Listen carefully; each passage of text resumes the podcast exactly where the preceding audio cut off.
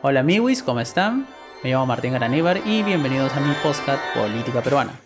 En este podcast analizaremos y comentaremos las últimas novedades sobre la política peruana. Sin más que agregar, empezamos. En el episodio de hoy obviamente hablaremos sobre las marchas del último fin de semana que lamentablemente cobraron una víctima fatal en Lima que falleció producto de un gas lacrimógeno que lanzó la policía porque a inicios de la semana trataron de decir que fue una piedra, que en realidad no mataron a los manifestantes, pero al final salió la evidencia más que contundente y pues ahora nadie duda que quien mató a ese pobre manifestante fue la Policía Nacional. Y lo otro es qué carajos vamos a hacer ahora. ¿Por qué? Porque estaba esperando bastante para sacar este podcast, porque en realidad iba a sacar el martes, pero como hubo debate en el Congreso y debatieron muchos proyectos de ley para posiblemente adelantar las elecciones, algunos decían 2024, otros 2023, que se queden más o menos periodo, que sean complementarias, que no sean complementarias, al final de toda la vaina, porque se han matado toda la semana debatiendo para al final llegar a nada Obviamente no han llegado a ningún acuerdo, no tenemos convocatoria de elecciones ni para este año ni para el próximo, tampoco hay convocatoria a asamblea constituyente, entonces en teoría hasta el momento los congresistas y el ejecutivo se van a quedar hasta el 28 de julio del 2026 porque no hay nada decidido. En teoría tienen hasta el 14-15 de febrero que termina esta legislatura para aprobar algo con 87 votos. Y ese es el gran detalle, el meollo de todo el asunto. No tienen 87 votos. Ningún proyecto ha llegado a los 87 votos. Ni siquiera de cerca los 87 votos. El máximo han llegado a 60 y algo de votos. Ni siquiera 66 votos como para mandarlo a referéndum. Nada que ver, ni un proyecto cuenta con el consenso suficiente y parece que estos congresistas no se van a poner de acuerdo y pues la cosa, por eso decía, es que Michi va a pasar ahora, ¿no? A veces yo creo que los congresistas están esperando a que incendien el Congreso literalmente los manifestantes, porque tanto de un sector como de otro todo el mundo quiere que se larguen y ellos no entienden. Justamente los congresistas no entienden eso, ¿no? Que la gente quiere que se larguen y se larguen lo antes posible. Entonces, vamos a ver qué pasa y pues sin más que agregar, empezamos. Como lo saben, para el sábado estaban convocadas nuevas manifestaciones, me refiero al sábado de la semana pasada, porque para mañana también hay convocadas otras manifestaciones. Pero hablamos de las marchas del sábado pasado, que estaban convocadas, que iban a ser grandes, que fueron bastante grandes y que también a nivel represivo fue muy, muy, muy grande. Eso sí hay que admitirlo, ¿no? La policía ya se está pasando de vergas realmente con el nivel de represión, con todo lo que están implicando eso. Y lo más pendejo de todo fue que dentro de todas las pendejadas nuevas que están haciendo, como por ejemplo impedir el acceso a abogados, sin comunicar a detenidos y no informarles de nada y tenerlos retenidos así eh, arbitrariamente y haciendo un uso abusivo de la fuerza, deteniendo a personas que no tienen nada que ver con la manifestación o que están manifestándose pero de forma pacífica, porque recuerden que salir a manifestarse, inclusive en un emergencia, no es delito. Si tú sales a manifestarte y estás incendiando, destruyendo algo, ahí sí te pueden agarrar a palos, pero si no estás haciendo eso, no te pueden agarrar a palos.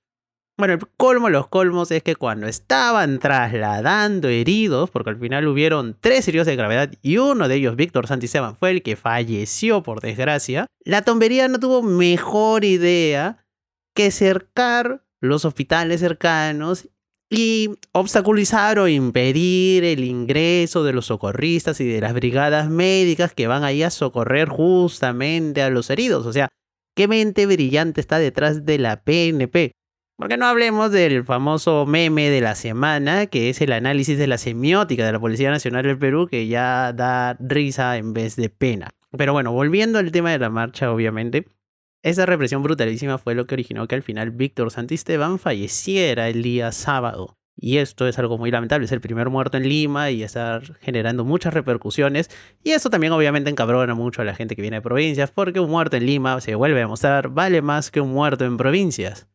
El punto fue de que la manifestación obviamente y el nivel represivo ya ha hecho de que muchas instituciones, organismos, think tanks y revistas especializadas ya estén empezando a cuestionar la calidad democrática que tenemos actualmente en el Perú, ¿no? Por ejemplo, la unidad de inteligencia de The Economist, que es una revista internacional muy importante, ya degradó la democracia peruana, que era como una democracia débil o en crisis, ya somos ahora un régimen híbrido, ¿no? Estamos un pasito a volvernos una dictadura a la old school. Y obviamente esto tiene muchos factores, ¿no? Esto ya lo último es algo desencadenante, pero esto también viene mucho con lo que hablaba en, el otro podcast, ¿no? Este, el análisis del discurso de las derechas y ya todas estas cosas, es como que allí sí ya estamos como que ya cosechando lo que hemos venido sembrando hace muchísimo tiempo. Esto ya es una crisis que tiene muchos años. Digamos, este es un capítulo más dentro de un largo periodo de crisis, lo que estamos viviendo actualmente. Pero bueno, literalmente estamos cosechando todos los discursos de mierda que hemos estado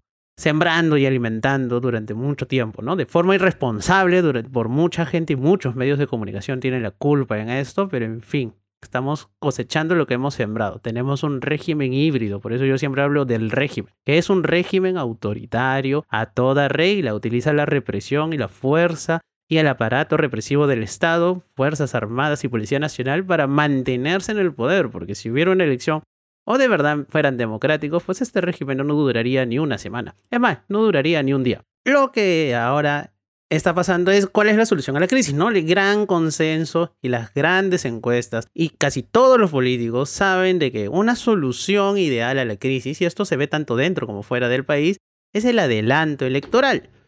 Ahora ya, la pregunta es si todo el mundo sabe cuál es la crisis, ¿por qué no se ponen de acuerdo?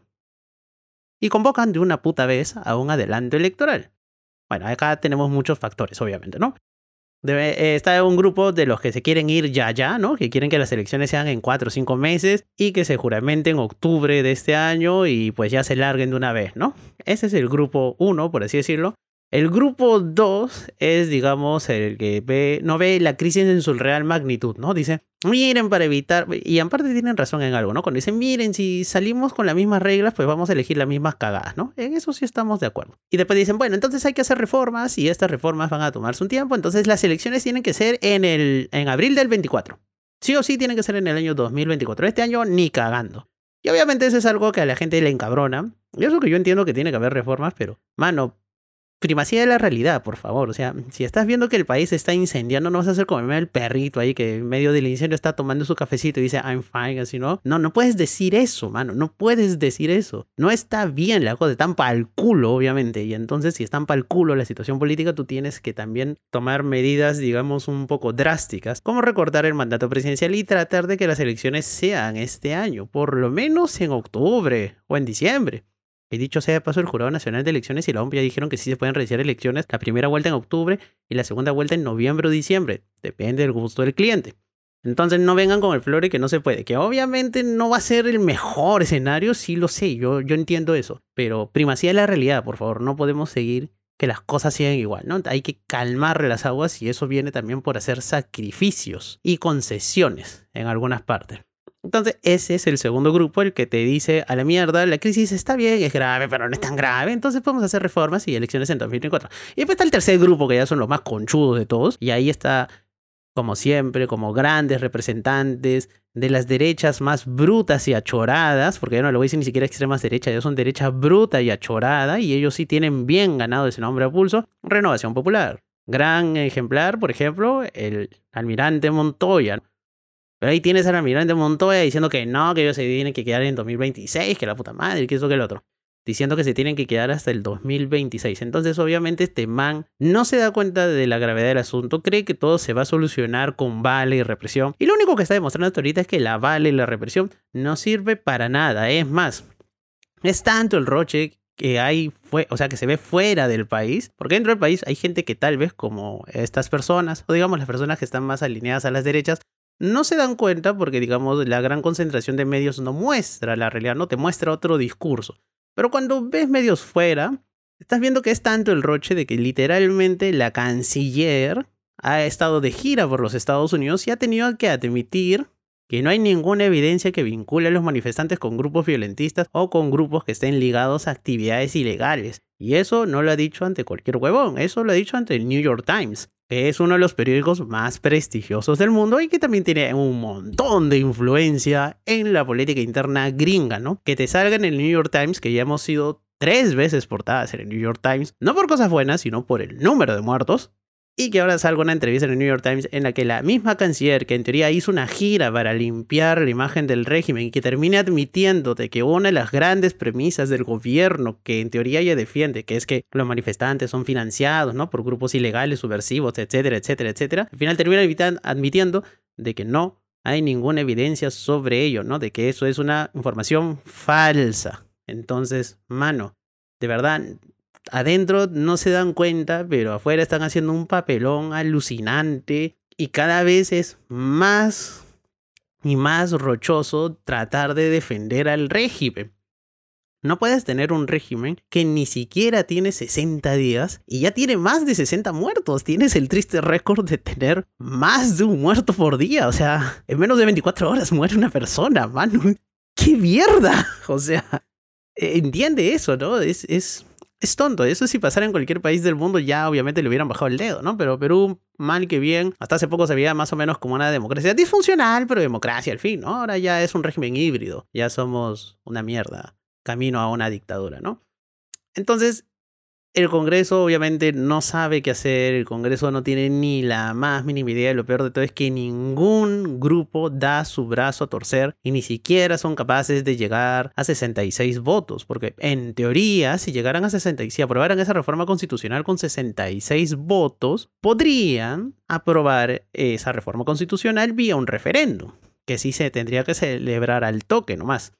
Pero como ni siquiera pueden hacer eso, y mucho menos llegar a los 87 para que en la siguiente legislatura ordinaria aprueben eso y se convoca elecciones de una buena vez, pues obviamente no hay ninguna solución, como decía al inicio, este, formalmente no hay ningún adelanto electoral aprobado hasta el día de hoy, y obviamente eso va a encender la pradera tanto de un lado como del otro, porque hay un gran consenso ciudadano y eso lo demuestran todas las encuestas, la de Ipsos, la del Instituto de Estudios Peruanos, la de CPI, de que la solución es que se vayan todos adelante electoral, la gran solución. La gran mayoría inclusive quiere que las elecciones sean este año sin reformas o con muy pocas reformas. Y la gran mayoría también dice de que la solución es que se larguen tanto el Ejecutivo como Legislativo. Entonces, el chongo puede estar ya en detalles técnicos, ¿no? Si los que entrarían serían un periodo complementario, serían un nuevo periodo de cinco años, eso sí se puede revisar, ¿no? Es más, yo creo que hasta uno podría ceder y decir, ya que chucha, que sean complementarios, ¿no? Por último, ya. Que se quede nomás hasta el 2026, ¿no? Total, Castillo no llegó ni a la mitad de su mandato, entonces como que con medio mandato podrían hacer algo, ¿no? Normal. Y hasta inclusive se puede renunciar al tema de la Asamblea Constituyente. Y eso que en este podcast y su humilde servidor, quien le habla, ha sido un, un, ferviente defensor de la convocatoria de una Asamblea Constituyente. Yo creo que aún se debería consultar una Asamblea Constituyente. Pero si ese es un obstáculo impostergable o ese es algo que va a impedir que se convoque el adelanto electoral, si yo fuera un congresista de izquierdas, yo renunciaría en este momento a que en las elecciones de octubre, en las hipotéticas elecciones de octubre de este año, se convoque una asamblea constituyente.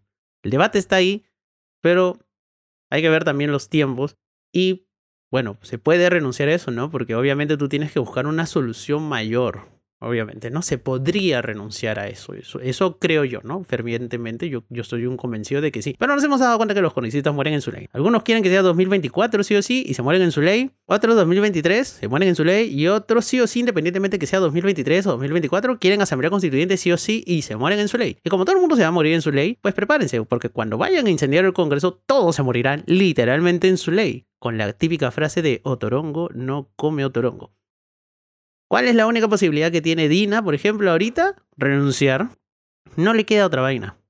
Renunciar. Ya presentó su proyecto de ley. Sus proyectos de ley también se los van a tomar por culo. Les ha puesto. Lo van a mandar a la mierda. Y entonces si se rechazara ese proyecto de ley, porque inclusive para que aprueben, o sea, para que se admita el trámite esos proyectos de ley, para que puedan entrar a debate, debería aprobarlo el 66 66 congresistas, no el 66%, sino la mitad, la mitad más uno el número legal de congresistas, porque como ya se debatió eso en el Congreso y ya fue rechazado por el Pleno, no se puede plantear otro proyecto de ley que verse sobre la misma materia, salvo que la mitad más uno del número legal de congresistas, 66, lo apruebe. Que 66 votos para volver a debatir podrían tenerlo, sí, lo pueden tener. De hecho, para las reconsideraciones de la primera reconsideración, porque las elecciones originalmente iban a ser 2024 y cuando plantearon la reconsideración para que las elecciones sean del 2023, el proyecto original de la Comisión de Constitución que presentó Nano Guerra García, pues sí sacaron un montón de votos, 70 y tantos, casi 80, si no me acuerdo. Sin mal no me equivoco, ¿no? Entonces, que tiene más de 66 pueden tenerlo. Pero que se pongan de acuerdo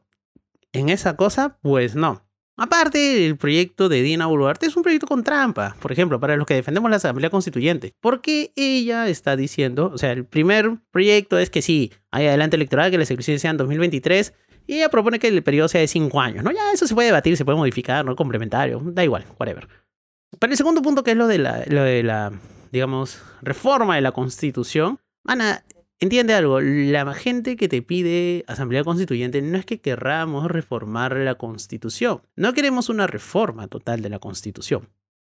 Queremos una nueva Constitución, que es algo totalmente diferente doctrinariamente hablando, eh, constitucionalmente hablando, dogmáticamente hablando, son cosas diferentes, son productos diferentes. Porque si tú reformas la constitución, obviamente puedes cambiar un montón de artículos de la constitución, pero no tocas algo que se llama como que el núcleo duro, el núcleo esencial de la constitución. Pocas palabras, si tú haces una reforma total de la constitución del 93, tu producto final es una constitución de 1993 totalmente reformada. Y eso no es lo que busca la gente que como yo pide una asamblea constituyente. Lo que buscamos la gente como yo que pide una asamblea constituyente es que se convoque a un Congreso Constituyente, una Asamblea Constituyente, una Convención Constituyente, una Convención Constitucional, como quieras llamar, el nombre es irrelevante en realidad, pero que se convoque un órgano colegiado por aproximadamente, para mí sería entre 130 y 150 constituyentes, que tengan como único fin elaborar una nueva constitución, que sería la constitución del 2025 o cuando se quede instalada y aprobada, ¿no? Del, del año 2020 y algo. Porque obviamente nosotros creemos que la constitución actual ya está caduca, ya cumplió su ciclo, ya no representa las esperanzas de la mayoría de peruanos que creyeron y de buena fe durante mucho tiempo en, la promesa de desarrollo que les daba esa constitución, ¿no? La promesa del desarrollo peruano, como una vez lo dije en un podcast, el Peruvian Dream. ¿no? El sueño peruano, el sueño peruano de progreso y desarrollo, que se cumplió durante mucho tiempo, hay que, ser, hay que ser franco, por eso mucha gente antes no te pedía asamblea constituyente, ni cambio de constitución, ni esas huevadas, pues. porque obviamente pensaban y veían y vivían de que obviamente el sistema y el, digamos, el modelo de desarrollo que defiende esa constitución les funcionaba, obviamente, ¿no? Como dije en otro podcast, la pandemia mandó a la mierda todo eso y por eso desde las épocas de, las marchas contra Merino es que está en el aire este tema de la Asamblea Constituyente y bla, bla, bla. Y desde los primeros podcasts que estoy haciendo, yo siempre digo que estamos en un momento constituyente, bla, bla, bla, bla, bla, bla. Entonces, si tienen más de dos años con la misma vaina y que está dando vueltas y vueltas y vueltas, porque obviamente la gente ya no cree en el modelo de desarrollo que le vendió esa constitución. Recuerda que la constitución, más que una serie de, digamos, más que un compendio de artículos y de estructura normativa de un Estado, porque hay que ser francos, la mayoría de gente no sabe qué es la constitución, no ha leído la constitución, obviamente, no tiene ni la más puta idea de qué artículos cambiarlo.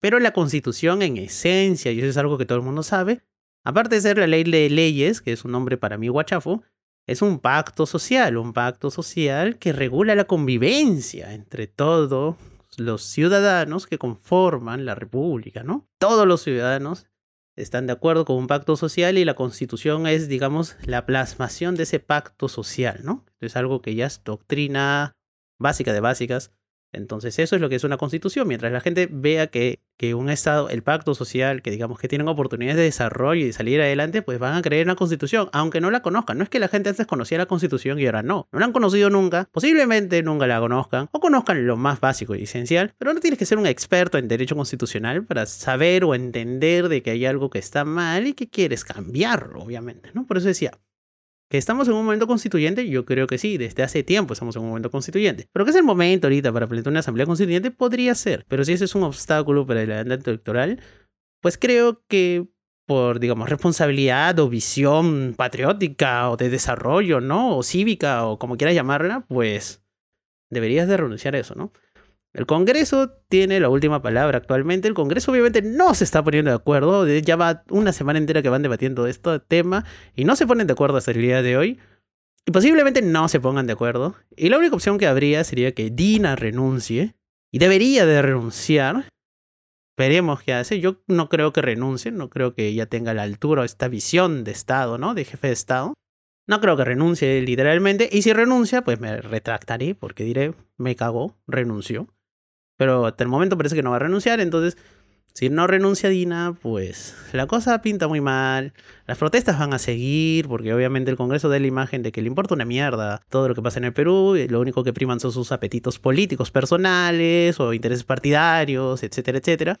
Pues obviamente las marchas van a continuar, por desgracia las muertes van a continuar, la represión va a continuar y la imagen del Perú obviamente se va a seguir yendo a la mierda a nivel internacional porque recuerde, ahora somos un régimen híbrido, estamos a un paso de volvernos una dictadura.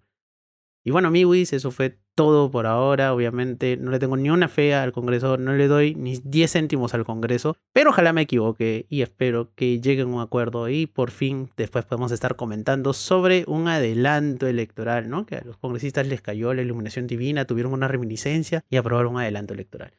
Pero mientras tanto solamente queda renegar y tener un poco de buen humor. Nada, pues espero que les guste el podcast, amiguis, y nada, nos vemos en la próxima. Bye bye.